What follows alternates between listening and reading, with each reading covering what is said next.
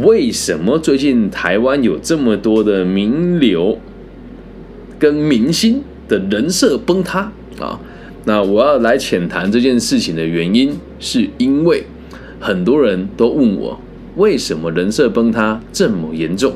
然后也会有人问我说：“哎，就觉得很奇怪，这些人难道真面目真的是这样吗？”唉，其实啊，我们生活在台湾哦，人设崩塌的这件事情呢，对我而言，我是一点都不意外的。你说为什么我不意外呢？因为自呃从古至今哦，真的有很多不同的人呐。其实很有成就，但是呢，我们都会说他的道德跟他的私生活是非常堪虑的啊。就比如说啊，有一位姓孙的啊，就是我们常常会说他这个思想啊改变了很多地方，名人名我们就不说了。那他也曾经被人家戏称说他有恋童癖啊。那再再举几个比较近代的历史哦，可能就这个人大家都知道他是谁哦，叫叫爱因斯坦。那我们想到他哈，都会想到他这个改变了这个呃我们的所谓的这个近代的发展史啊。那你知不知道爱因斯坦的私生活是什么？哇，爱因斯坦的私生活也是相当精彩啊。那这边呢，应该要这么说，他简单来说就是对爱情呢也不是那么的 专一了哦。那有很多名人其实也都是这个样子。那提聊一聊我的生活当中哦，你说有没有很多人看起来很道貌岸然，可是实际上呢，他们做了很多不好的事情呢？不是我在爱讲爱因斯坦，是真的，我觉得他是个很好的例子哦。他这一辈子啊，一共啊，一共拥有十多个情人，而且最离奇的是，里面还包含他的表姐，还有他的女儿。啊，我先把他故事讲完，我们再来讲后续的事情哦。那老实说。他和教授的女儿订婚之后，却疯狂的开始追求才女科学家！而且这些事情在当时呢，都是大家都知道的事情哦。那可是回到台湾现在，为什么会特别做这一集？是因为我在海外走了一阵子之后，当我回来台湾，看到新闻在讲有一位艺人叫黄子佼哦，也可以讲黄子佼了哦，还有一位叫佑胜的艺人呢。啊，他们两个的人设翻车了。那我担心呢，有人不知道谁是黄子佼呢，所以我跟大家科普了一下。黄子佼其实他出道的很早啊，他出道的很早。那呃，他一开始算是从主持开始的吧。我记得没错的话，他大我个五六岁左右，应该是一九七几年的时候出生的。那他在一九八八年的时候就在华视做这个节目助理哦。那你说真的开始做主持的时候呢，是在一九九一年的华视的综艺《万花筒》。那小时候我也看他的节目，但可能小时候有一个霸凌我的男孩长得很像他啦，所以我就对他印象没有很好。那我自己看他，常常常常会有人说他是个什么才子啊。小时候我们买的潮流杂志上面也都有他的照片。那我个人对他这个人，我觉得很多人说他机智啊，但我看来个人的想法是。呃，相对于其他几个在内陆的主持的底蕴哦，真的也是差了那么一点。那他现在在最近这几年呢，其实也就不温不火啦，就就是这样子。我觉得也没有到非常火红哦。那另外一个艺人呢，叫做佑胜。那知道他的人呢，可能就很少了，因为诶，我现在会会做介绍原因，是因为真的台湾的艺人，我不认为全世界人都认识他们。原因是因为我们的节目全球都有人在听嘛。那佑胜哦，诶，他的出道呢就更晚一点点，他跟黄子佼差不多年纪啦，一九八二年出生的啊。那他算二零零八年到二零一一年的时候，一开始是在三立都会台主持《冒险王》啊，然后后来也是这样不温不火的，然后有演过一些。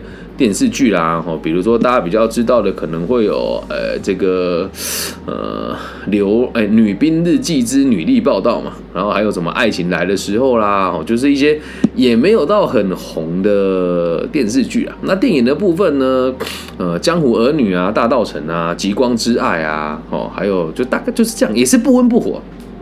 那他们两个发生什么事情呢？我们就稍微来让大家理解一下。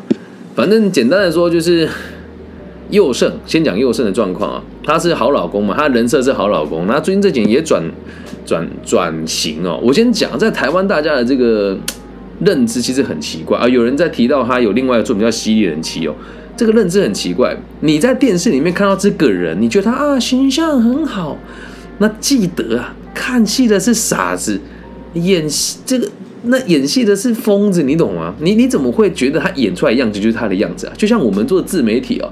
呃，我认为啦，我自己的长相跟我的言行，就是完全没有做过任何的包装跟人设，就很简单，我就是一个生活在台湾，然后对家人蛮照顾，对女儿对女儿很好，然后生活也踏踏实实的啊。你说有没有什么黑历史呢？过去肯定有啊。如果这个 Me Too 的风潮烧到我，我我只能说，呃，当时还没有结婚呢，所以感情的状况比较丰富，也不构成现在所谓的。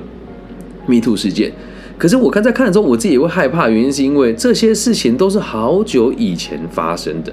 那我先讲一下佑胜的这个状况啊，其实他的形象很正面，然后在他的社群很常公开，就是晒他的小孩啊，然后形容说爱家好老公的又运动啊这个样子啊。那其实。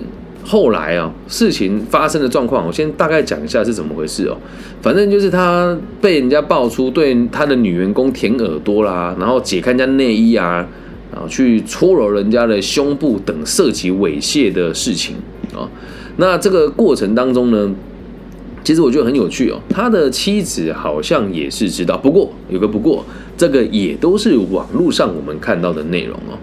那接下来讲一讲黄子佼的事件，黄子佼的事件就可能更过分一点点。但我先先说，咱们做节目跟做公平的这件事情是从来都不做批评的啊，从来都不做批评，我们只是讲一个很很中性的一个一件事情了哦。其实他的状况，如果我没记错的话，就是被某一个网红爆料，至于哪个网红我也不知道。他说。强吻，然后并且要求他把衣服脱掉拍照，好，然后他事情在六月十九号发生嘛，中午他就开了他的这个社群媒体直播，说他真的做这件事情，并且还说自己心理变态。然后最扯的是后面的事哦，他自己说自己心理变态啊，这些呃自白了之后，就开始拖所有的演艺圈的人下水。哦，这里直接点名了，他说这是他说。大小 S、范晓萱跟阿雅都吸毒跟嗑药。啊，我先说这里的我们讲的每一个事件，包含佑胜、包含黄子佼这些的每一个事件，其实我们也都不是知道事实是什么，我只是转述媒体所说的。那在侦查或者是取得确切的证据之前，我宁愿相信每个人。啊，不能说无辜了，我宁愿相信每个人都是，呃，可能有某些程度上就是不小心，或者我们不确定嘛，毕竟还没有坐实嘛。那他说大 S、小 S、范晓萱、阿雅都吸毒也嗑药，然后还说，呃，有某个已婚的女歌手跟制作人搞在一起。那他还点名说吴宗宪男女关系混乱且欠钱不还，然后还说曾国成在这个古迹中山堂后面抽烟喝酒，然后没有人敢制止他。那原定他下午啊。有一个记者会要开，他呢就直接消失不见，哦，然后他的老婆呢说赶到医院说啊黄子佼现在心理压力很大，然后就晕倒了，嗯，反正事情大概是这样子了哦。然后他在直播里面，当他就直接讲说我不知道我该怎么往下走，然后他也直言说我不管，我就是要说，凭什么大家就都没事，只有我有事。然后他也说，就算我做了很多错事，也做了很多好事啊，但他不能抵消掉，我一定要负责啦。但我也不知道下一步该怎么做，我只能告诉大家，每个人心中的伤痕不是只有性骚扰。然后他还有讲到，我看新闻在那个转播的时候，他还有讲到说，他曾经被人家强迫说喂他毒品啊，等等等等，说他跟这个某些艺人去韩国玩啊，怎么样怎么样怎么样。然后接下来哦，黄子佼这个。也不能说他操作了，他直播之后以割腕亲身送医，只是个乙哦。那其实就我从小啊，那我先把这两个事件讲完，现在讲讲我个人的看法。就我自幼就认为，所有的艺人啊，都不会真的像你所想象的这个样子啊，因为这只是一份工作，能够理解吗？然后再来哦，这些人设崩塌的事件真的那么重要吗？你回个回回过。头来想，假设啦，我们只是做个假设哦。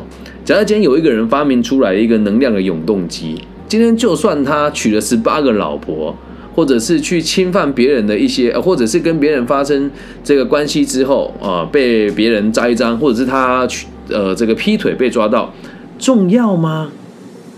重要吗？如果他能够拯救全世界的人，你哪在意他的私生活？然后再来很奇怪的事情是，难道在台湾这个小岛里面，每个人都会因为人设而支持一个人吗？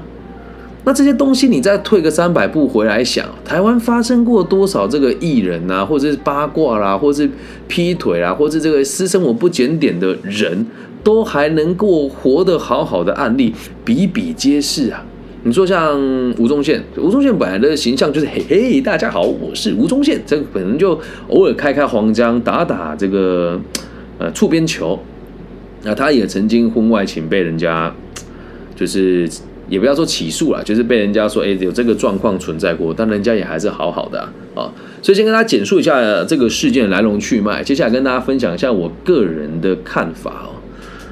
你如果真的会相信网络上任何一个网红的人设，我只能告诉你都是骗人的啊！那你说，哎，老师，我那个很喜欢某某网红啊，他生活就怎么样怎么样？还是那句话，为什么那么多人设翻车呢？就因为人设都是假的嘛。之前还有一个叫曾格尔的冒险家，后来人家踢爆说他是造假的。然后还有这个，不是在台湾有一个人叫口罩男吗？总是喜欢说我们要疼老婆，结果哎，他也离婚了。人设翻车，最近人设翻车的人真的太多了。那我我在想一件事情究竟人设真的有这么重要吗？为什么在台湾，只要好像你做错一件事情，就一定要就是什么事情都要跟着连带的负责任呢？我个人认为是相当的不理性的了哦。不过从这个角度，你也可以去知道一件事情啊，在台湾的现在的状况，大家都只愿意相信假象的东西。哦，然后接下来啊，这个新闻出现了之后哦，就会有很多人，比如说什么命理老师啊，他们有一个叫唐奇阳的嘛，还要开始说什么预告啊，很会包装的人要注意了，这还要你说啊？就开始大家都来碰这件事情。那最近除了佑胜跟黄子佼之外，还有谁翻车哦？跟大家讲一下了哦。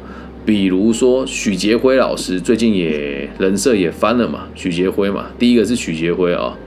然后再来是陈绮贞啊，陈绮贞是被人家控告说她出尔反尔啊，就是说她这个与人夫当众热吻，一九年的时候就发生过这个事情了。然后后来沉寂一段时间呢，他粉丝们敲碗请他出新作品，没想到日前她的前男友兼老板钟成虎突然发文说，指控陈绮贞出尔反尔啊，还霸凌女同事啊等等的。然后再来廖科义就比较不熟，这我们就不提了。就是也这个，然后还有一个叫做薛继刚的，他是金钟的主持人哦，然后也是也是翻车了嘛？为什么就出轨啊？哦，然后再来这个有一些角色最近就比较惨淡，我们就不讲了。那回到我们的主题来，让大家理解一下，我们该怎么面对这件事情哦。所有的人设都是假的。那你说李庚希，我本人做这个节目有没有设定人设？我没有，我人就是是这个样子。跟我相处过的人都知道，呃，言行一致吧，可以这么说。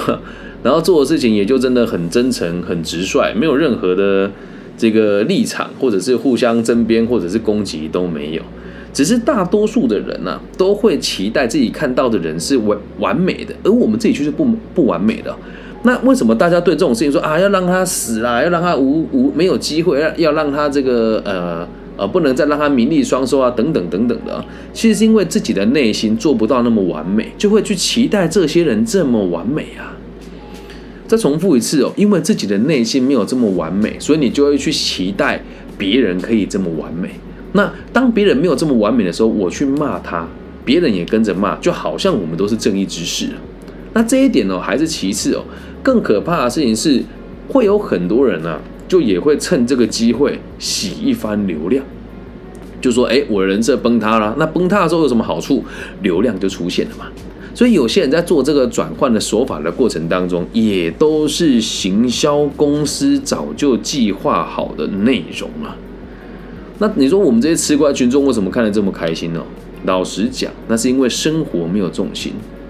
对我而言，我根本就不在意谁的人设翻车。说真的，在我们的生活当中，只要你有能力，你情我愿，那他们几个人没有意见的状况之下，他做了某一些出轨的事情，没什么大不了的。但是有个但是哦。如果真的是有这么猥亵、脱人家的内衣啊，或者对未成年女生拍照，这个是绝对值得谴责的。只是，只是，你怎么不去想，为什么都在最近才爆料出来呢？一定会有人说，以前他们心里面有压力说不出来。我觉得这个也可以了哦。但是我们花了这么多时间在关注这些媒体。跟不营养的讯息，你有没有想过最近有哪些世界大事发生？比如说南非的使团出使俄罗斯，跟普普廷说，普廷说我们想要怎么样怎么样怎么样，然后普廷拒绝他。还有在什么地方又发生了什么非常严重的弊案？还有在台湾目前几个很严重的事情都还没有结果，比如说这个高中生。对未成年去当铺前面开枪，比如说在台南某个乡间小路，人家连续开了八十八枪；比如说台湾的这个五亿高中生啊，在未成年啊成年了以后被人家呃跟人家结婚玩两个小时就自杀，然后他的他的五亿哎就他的五亿的这个身家就要瓜分给这个男子，还有这个幼儿园的老师为学生毒品，以及最近很常出现在台湾的这个。各种群体暴力的现象，没有人在意啊。那盲目的大众只要把火力集中在这些可怜的艺人跟大罪羔羊身上的话，那就不会有人去监督该做事的人该做什么事。所以我也希望大家可以理解啊，我制作这一集并不是为了蹭流量，是希望大家，就连很多老师都也会在网络上说啊，你看那个谁的人设崩了，我们做人要诚实啊，不是这么一回事的。真的不是这么一回事的，是这些事情它本来就是媒体想让谁被看见，就会让谁被看见啊。就像我的节目，我个人认为做的还不错，但你们看得到吗？我觉得可能看到的人很少，因此在台湾这个小岛内看我节目的人其实真的不多啊。所以我制作节目的逻辑呢，也是向着全世界的华人来进行的啊。所以跟大家分享这个台湾名流的人设崩塌事情怎么一回事。最后再次提醒大家。人家做了什么事是人家的事情。今天就算你说你要帮这个受害者伸张正义，正义哦，请问你把你自己的生活过好了吗？再来，我们不是法官，我们不能去评断这个事情的对错，也不能去决定这个人的生死。那么去讨论它会有任何的意义吗？我个人认为意义不大。所以，如果可以的话，我们自己要问哦。假设可以，我要追求的并不是一个人设，我希望自己的存在是可以让社会更加安定的。至于这一些艺人呢，我我必须得说，呃，从以前跑通告，我就不认为这些人有多高尚。你不要说什么我自命清高，面相可以说明很多事情。但就我跟很多艺人朋友往来，当然也有很多人很不错，比如说我最尊敬的这个沈毅老师啊，就是呃唱这个齐天大圣，我还跟华晨宇唱齐天大圣那个老舍的歌手，还有像沈天丽啊，还有这个棒棒糖男孩的这个小玉啊，啊这些人我觉得都都是我看过很棒的人啊，还有像萧敬腾老师啊，在他们以前还没有很火红之前。都还算认识，比如说老王乐团呐，哦，还有这个台湾的比较 underground 的这个团啊，温室杂草啊，哦，等等的，还是有很多品性很好的人啊。那新闻媒体都不会去报道品性很好的人，总是在出了事之后，在新闻媒体上不断的渲染说谁谁谁翻车啦，呃，又一个人翻车啦，等等等等的。所以希望大家把重点放在自己身上，至于那些人一点都不重要。身为人的我们，更不需要往自己身上贴标签。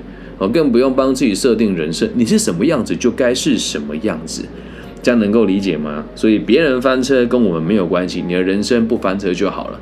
当我们和群体群起愤慨在谩骂别人的时候，你有把生活过好了吗？恐怕也没有。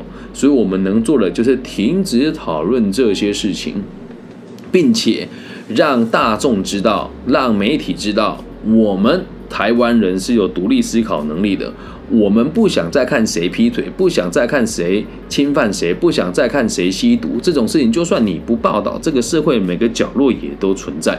我们想要关注的是更大的议题。能够明白吗？虽然我的言论在台湾绝对绝对算是偏激跟底层，因为没有什么流量，但是就凭着我自己个人的坚持，每天只要有空就会开播，然后到不同的大学去演讲，去讲述我个人的立场跟想法。